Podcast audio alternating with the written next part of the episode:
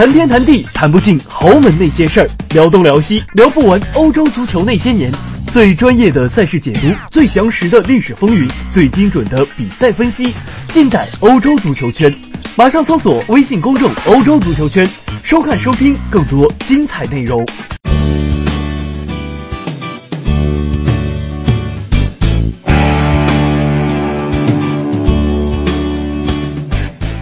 各位听众朋友们，大家好，欢迎收听本期的足球道节目。那我是你们的老朋友浩然。今天我们依旧请到的是我们的林良锋林老师，来跟我们一起来回顾一下昨天晚上的一个英超比赛啊。那么其实昨天晚上有三场重头戏，分别是阿森纳和曼联的比赛，伯利和利物浦的比赛，以及狼队和切尔西的比赛。那么首先我们还是要来说一说焦点之战。曼联和阿森纳的一个比赛啊，那么其实昨天比赛二比二，可以说比赛怎么说分数是达到了，但是精彩程度可能是稍显不足啊，因为两支球队都是有失误的进球，那么两支球队在整体的一个场面上黄牌加受伤，可能影响了这场比赛的一个精彩程度。那您觉得林老师，您先首先来给我们点评一下昨天这一场焦点之战吧？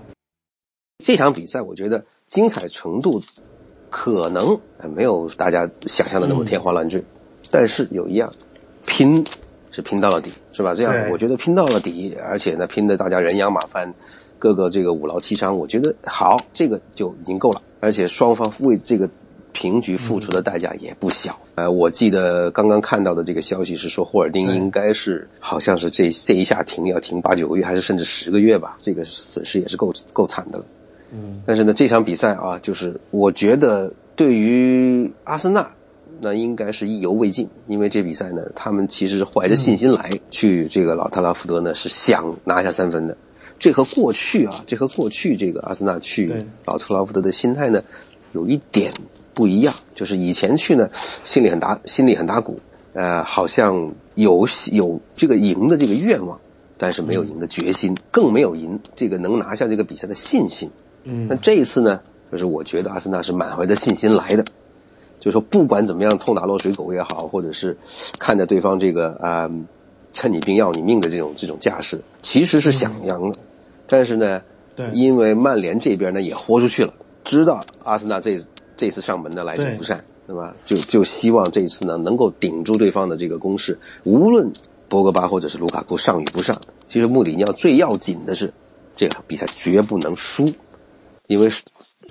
其实我可能感触最深的一点啊，林老师，我当时特别是在中场休息的时候，当时姆希塔良首先换了拉姆塞上场以后，我当时第一想法是，哎，埃梅里会不会在这一场比赛保平，不让拉卡泽特上？因为当时是一一的一个比分，那么咱们客场带走一分，其实就差不多了。那我可以换一些防守队员，把这个分数保持到，因为毕竟那会儿六十分钟了将近，那我觉得把这个分数保持下来就可以了。最后还是拉卡泽特上去了，然后呢还进了一个球。其实我们能看到埃梅里的一个决心，就是大胆的往前进攻。而对于穆里尼奥来说的话，我觉得一开始就摆成了一个防守的姿态，但防守中又打起了反击，而且整体一个推进的节奏是比较快的。所以看出两个队伍都有想赢的愿望，绝对没有保。曼联可能是想赢想平的，但是呢，最后啊，最后呢，应该是被阿森纳逼得太太紧了。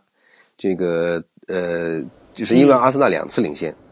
那两次领先的话呢，曼联我是觉得他。不把这个比赛扳回来呢，这个曼联的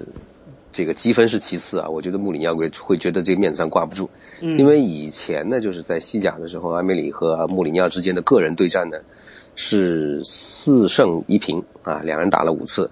那因那就这个穆里尼奥跟埃梅里之间呢是一边倒。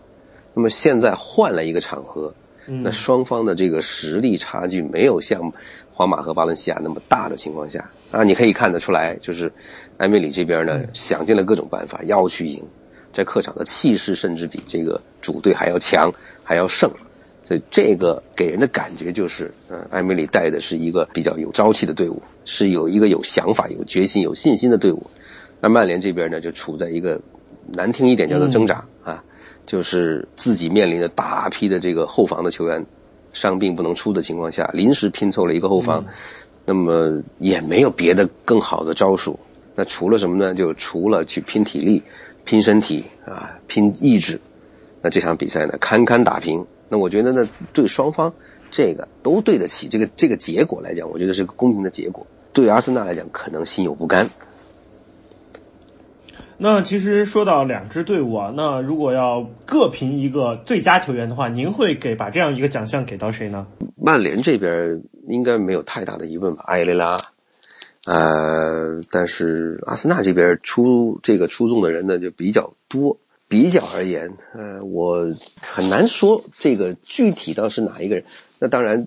从现在的这个感觉来讲呢，这个这个球队呃有保持这样的一个攻防的平衡啊，然后有持续的这个往前的动力呢，那好像还你说不不是托雷拉，好像也没有更好的人选了。对，其实我们看到前几场比赛，包括像北伦敦德比，包括像是之前的伯恩茅斯跟阿森纳的比赛，托雷拉基本上都拿了全场最佳的。那么其实看了昨天这一场比赛以后，那么对于卢卡库和博格巴的一个问题，他俩是替补上场了，但是替补上来整体的一个状态真的是让人非常的头疼。那对于他俩的一个问题，那么其实这是一个大的话题。但是对于昨天的比赛来说，您对于他俩的点评是什么？是不是真的有点心不在焉呢？因为仔细来看一下。他们俩的数据啊，他们俩整体的一个上场，基本上博格巴基本上是隐身的一个状态，而卢卡库确实身体 OK 的没问题，但是整体的一个状态并不是在最佳状态。那我觉得就啊，看你站在什么站在什么角度。那如果你是站在站在这个，比方说啊，你是穆里穆里尼奥的粉丝，那得出来的结论应应该是很难听的啦，就是这两人出工不出力。是吧？或者甚至恶毒一点，这这个博格巴还存心想把这比赛给弄砸，然后呢，再想害死穆里尼奥等等这样的一个态度。那么站在这个球员的这一块，或者是站在反对穆里尼奥的这边的态意见来看呢，就是博格巴没有首发，那半场把他放上去以后，再上去踢的这个不像话呢，其实很多人也没有太大的这个呃不会有太大的惊讶，因为博格巴好像这个赛季一直也就心不在焉。那么，如果我们把这个意见的两派，我们不说这个，我们说假假设这是一个既不挺挺穆也不反穆的这么一个一个一个立场来看呢，感觉是什么呢？就感觉到博格巴和卢卡库就像走丢了，迷了路，在场上呢，这两个人他一个不知道该怎么办，甚至博格巴可能都不想知道该怎么办。啊，这给人这种印象呢，就是呃，这么昂贵的两个球员，你看，一个是过亿欧元的身价，那么另外一个呢是八千八千万欧元的身价，两个人合一块呢都接近两个亿了。你把两个亿的火力扔上去，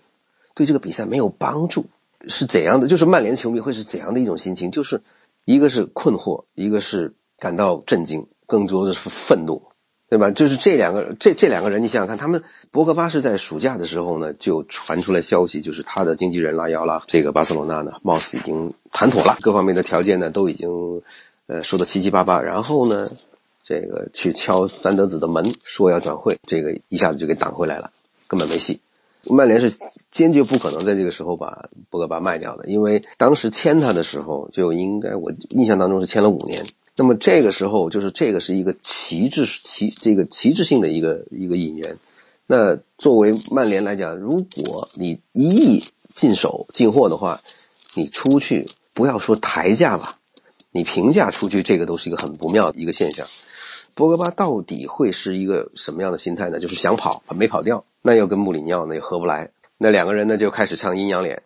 是吧？你你你在前你在人前说这个，我在人前说那个。结果到最后呢，就是博格巴连说话的机会都没有了，是吧？有一次打完比赛以后，记者想说：“哎，你说两句吧。”然后这，嗯博格巴当场就说：“你想我死啊，对吧？”所以就就说这个这个情况，就是博格巴现在完，你可以完全感觉得到，他已经不在乎曼联输还是赢，对吧？就是说你上对，你就你你上的场去以后，你会发现左耍一下，右耍一下，其实就是。用很明显的一个姿态告诉穆里尼奥，我就这么着了，你怎么办吧？貌合神离啊，其实是。那么其实昨天比赛中可以说啊，卢卡库和博格巴这两张王炸王牌啊，完全有资格是可以可以竞争到英超最残暴的替补组合，但是踢的确实是不好。那么其实昨天的比赛我也是全部看完了。那么其实我觉得阿森纳相对来说是踢的更有水准的一支球队吧，应该是这么说。要不是德赫亚几次比较经典扑救啊，其实昨天可能曼联可能就是带着一场失利回去了。那么其实说完这这一场比赛，我们要说一说另外一场比赛了。那么其实之前我跟林老师咱们做足球道节目的时候也会说到，这一轮可能会有豪门翻车，当时预测可能是利物浦。确实啊，上半场看完利物浦确实是有可能翻车的，但没想到真正出车祸的是切尔西这支球队，而且是输给了狼队。那么对于这样的一场比赛，那林老师您觉得切尔西的问题又出在哪儿呢？就是切尔西这场比赛呢，若日尼奥没有上。那么没有上这个问题，我觉得一一方面可能是轮换的问题，再一个就是萨里应该看到了，就是若日尼奥在这个过去的几场比赛里面表现出来的这个，就是说他受到对方攻击球员的威胁，这个这样的一个事情呢，我觉得应该引起了他的警觉，所以呢，他可能就是说一方面出于轮换的需要。他把若日尼奥呢这场比赛给撤下去了，没用。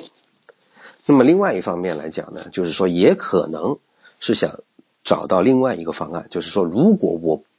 不用若日尼奥，我换一个打法，换一种这个这个套路，那能不能够把现在啊对方专门针对若日尼奥的这个这样的一个威胁呢，能够化解掉？好，那么既然是这样，那现在的这个做法，我觉得啊，就是小法搭配洛夫特斯奇克的这样的一个搭配。貌似并不成功，那不成功呢？这个有一个说法，很有意思的，就是，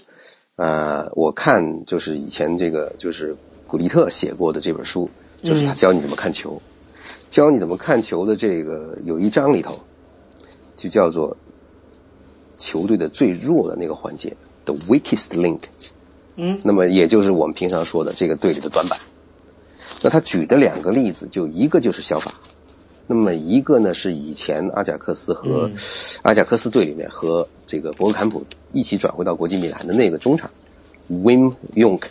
那么容克呢在啊容克呢这个也是进攻中场，但是呢他和博格坎普到国际米兰去混呢，混得很不混得很不得志。容克呃没多久呢博格坎普就去阿森纳了，那么这个容克呢在这个国际米兰的待了一段时间以后呢，啊我印象当中呢他好像又回到荷兰去了。但是呢，容克和小法的问题呢，古利特在书里面专门提到的一个问题就是，中场球员他有可能做了自己最喜欢做的事情，但是回避了自己应该尽的责任。他们啊，就是这个书里面提到的，就是你会发现，呃，很多球员都爱在拿着球以后，是吧？这个啊，左顾右盼啊，尽量想把自己的这个才华。在有球的时候发挥出来，但是一旦没球呢，他不见了，他人消失了。那这样的一个这样的一个情形呢，就是，呃，我觉得啊，古利特在书里面的意思就是说，你在某一些联赛里面，你可能没有问题，但是呢，一旦到了更残酷的、更级别更高的比赛当中，面对更成熟的对手的时候，你这个玩法是要是要连累全这个全队的，所以呢。我多少能够，就是从古利特的这番话呢，我多少能够理解，就是小法现在在切尔西呢，打不上主力，他不是在萨里手下打不上主力，他在孔蒂手下也打不上主力。嗯。所以说，小法在这一场比赛中还是问题出在了他这儿。当然了，我觉得肯定不只是一个人的问题。其实切尔西的问题是全方面的。当然了，他中场现在是非常强的。切尔西这支队伍，他的一个中场的一个整体的一个保障性是非常好的。但是这一场比赛，你可以看到被狼队的反击是打穿了。那么不仅仅现在是锋无力，那么中场在轮换过程中也是出现问题，包括像是后防上的是克里斯滕森和马克斯阿隆索、吕蒂格以及阿斯皮利奎塔。这四个人，那么其实像克里斯滕森还是属于相对来说比较年轻的，那么这个点也是容易被打爆的一个点。所以说，切尔西的问题现在可以说是全方面吧，特别是轮换阵容整体的深度不够了。啊，但是我们回头这样看啊，就是呃，孔蒂带切尔西夺冠的时候，克里斯滕森是表现的很不错，呃，很不错的，对吧？他是这个队里头呢，就是当时我们说嘛，就是之前那么多任教练都没有能够让切尔西这个所谓的这个学徒能够升上一队，那么孔蒂做做到了。就孔蒂来了以后呢，克里斯滕森和这个摩西这两个人呢，都算是从这个青训或者是预备队里面拔上来的。那你说这样的两个人，真要的是是不是就一定是全队的这个最大的短板呢？不好说，因为现在摩西我们看不见了。但是呢，克里斯滕森，呃，然后呢，小法，然后呢，洛夫特斯奇克，那这样的一个搭配啊，呃，应该是来讲就是。给我们的印象是战斗力好像要差一点，但是呢，回过头啊，回过头来，我们又不要忘记洛夫特斯奇克，他一个，然后呢，曼联的拉什福德一个，啊，还有这个曼城的这个福登，或者是已经转到多特蒙德的这个这个呃桑乔，一有很多这样的年轻的这个这些年轻的英格兰球员，都是。英国媒体或者是英国的球迷对他们寄予很高的期望，但是呢，真正如果要是说天分或者是将来很有前途、能够有所作为的来讲呢，我现在仍然是觉得只有曼城的福登呢可能是希望大一点，其他的人呢暂时来讲，就是尤其是洛夫特斯奇克，洛夫特斯奇克呢真是被英国媒体吹得非常的厉害，身体好啊，壮，因为一个是啊一个是身体素质好。再一个来讲呢，就是说他在代表切尔西参加各种各样的青年级比赛，就是切切尔西的预备队或者青年队已经把该拿的这个这个青年级的这个锦标拿遍了，而洛夫特斯奇克都是里面的主角。但是为什么这样的一个人有这么有天分的一个人，怎么进这个一队立足的这一这这一步这么艰难？就怎么地？就是孔蒂也好，萨里也好，或者是甚至之前。这个穆里尼奥都不大愿意给他那个机会呢，我就这个是实在是一个谜，现暂时还没有一个很确定的答案。但是呢，洛夫特斯奇克这个人有能力是不假，对，因为他是在穆里尼奥任内呢，呃，这个所谓的首发首秀的一个啊一个一个典型。那么当时确实穆里尼奥其实就是拿他出来，呃，给他首秀，其实做给媒体看。但是呢，洛夫特斯奇克呢，啊，或者是克里斯滕森呢，或者是啊，后来已经现在已经转回去这个利物浦的索兰克，这些人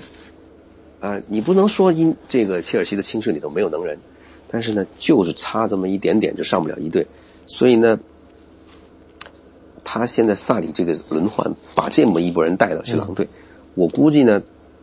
他可能是有一点点欺负狼队现在的这个状态有点啊有点低迷，是吧？啊，他觉得用一个替补的阵容呢，应该是可以啊，这个趁着现在的这个势头呢，小小的赚对方一点便宜，所以谁不知呢？啊，被对方赚了一个便宜。就这个比赛呢，应该我觉得啊，就萨里呢有一定的责任，但是呢，切尔西的这个替补阵容啊，或者是说这个复选阵容。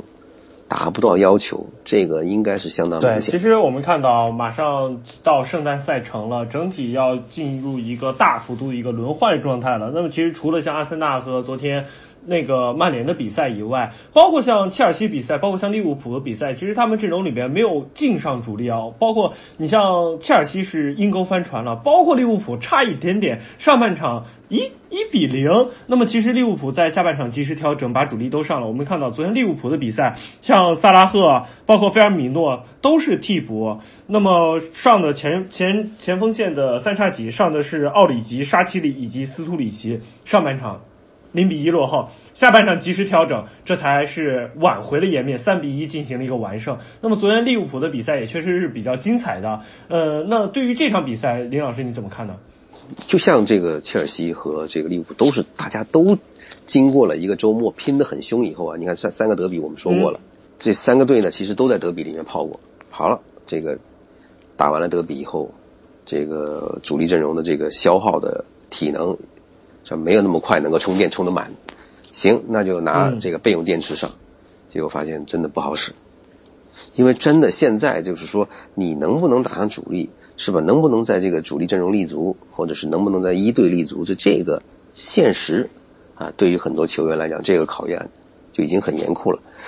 呃，这个像奥里吉上场以后呢，我觉得啊，就是上一场德比呢，他确实是捡了个便宜，但是呢，这并不代表他有足够的实力啊，能够在呃这样的一场比赛当中呢，这个首发，而且呢，我觉得克洛普和萨里的这个心思呢，应该是差不多的。伯恩利最近也比较倒霉。啊，也是属于这个处于低迷期啊，这个赛季呢混的不咋地，所以呢利物浦啊，我估计呢克洛普当时心里的这个想法也是，那我先用复选阵容稍这个跟你应酬一下，能拿下来当然最好，拿不下来我再把主炮推出去。呃，幸亏呢就是他的这个玩法呢还能够扭转的过来，但是呢这个切尔西呢运气就稍微差一点，所以我觉得现在就是利物浦。这样的一这样的这个被伯恩利吓了一跳以后呢，那对克洛普接下来就圣诞这个赛程会怎么安排呢？就非常有趣了，因为好像这几个就是争欧争争英超的也好，争欧冠资格的也好，都发现只要一搞轮换，这个场面就有点惨不忍睹，是吧？或者是说跟和大家的预期呢，这个相差的距离比较大。嗯，反正这两场比赛给人的这个。给我的印象就是，用复选阵容想去应付打英超。